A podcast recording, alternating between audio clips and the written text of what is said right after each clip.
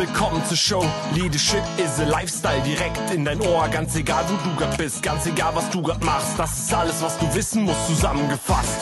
Du willst nach oben oder dass alles so bleibt. Du willst ein bisschen glücklicher oder erfolgreicher sein. Du willst, dass du Ziele erreichst. Dann nimm dir doch die nächsten Minuten für dich Zeit. Denn das ist, was Leadership is a Lifestyle heißt.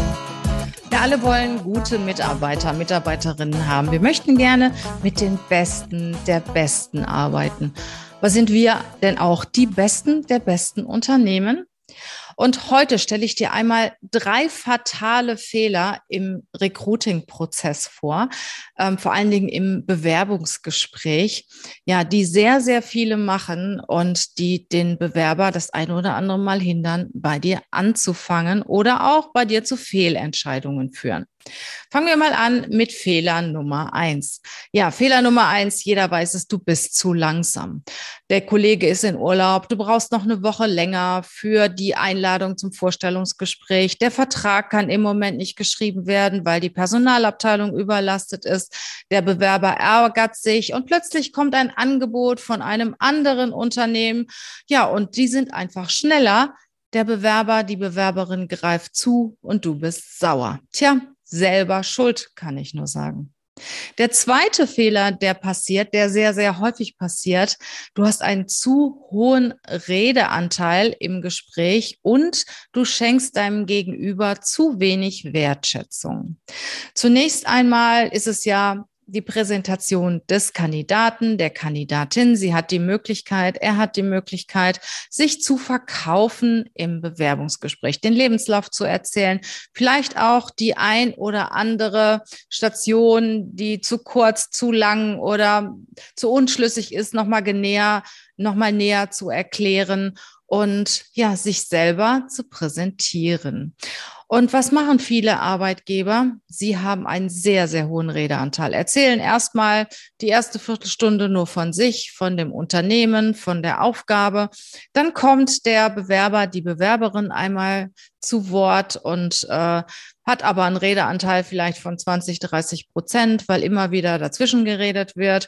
Schlimmstenfalls äh, schaut der ein oder andere Interviewer auch noch ständig auf sein Handy oder telefoniert mal zwischendurch. Das heißt, die Wertschätzung für den Bewerber, für die Bewerberin ist nicht gegeben. Ich habe in meiner Bewerbungszeit mal ein Bewerbungsgespräch verlassen, äh, weil die Führungskraft einfach ständig telefoniert hat. Wir waren in seinem Büro und ständig ging der ans Telefon und ich habe irgendwie gedacht, ich wäre im falschen Film und habe dann auch zu ihm gesagt, ich glaube, ähm, ich bin hier nicht richtig und habe das Gespräch dann auch verlassen.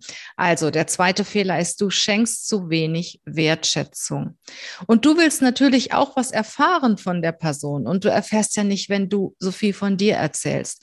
Außerdem wenn du als Führungskraft dich am Anfang kurz hältst, beeinflusst du den Bewerber ja auch nicht. Wenn du erzählst, welche Aufgabe zu, du zu besetzen hast, was dir wichtig ist, wie alle anderen Kollegen sind, wird der Bewerber, die Bewerberin auch sehr stark beeinflusst dadurch. Und Solltest du auch schnell merken, das ist nicht die richtige Person, kannst du auch Zeit sparen, weil dann die Vorstellung des eigenen Unternehmens, der eigenen Person, der Aufgabe äh, am Schluss entsprechend kürzer ausfallen kann.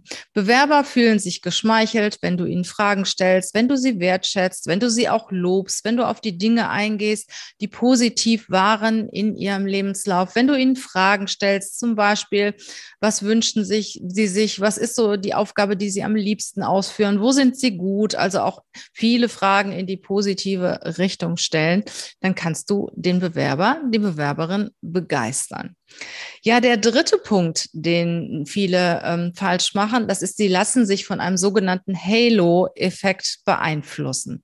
Was ist der Halo-Effekt?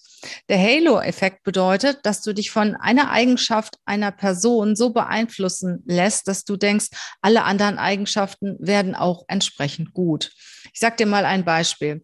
Ähm, du hast einen sehr gut aussehenden und sehr freundlichen Mitarbeiter dann gehst du davon aus, da der ja so gut aussehend und freundlich ist, ist alles andere an ihm auch sicher perfekt. Äh, oder du kriegst zum Beispiel mit, jemand ist sehr großzügig und denkst, na, wenn der großzügig ist, dann ist das ja sicher ein toller Teamplayer, dann ist das ein total netter Mensch, dann verbreitet er eine gute Atmosphäre und bringt auch gute Leistungen. Mit Namen assoziierst du auch oft gewisse Eigenschaften aus deinen Erfahrungen heraus. Deine Gedanken sind da nicht immer ähm, objektiv.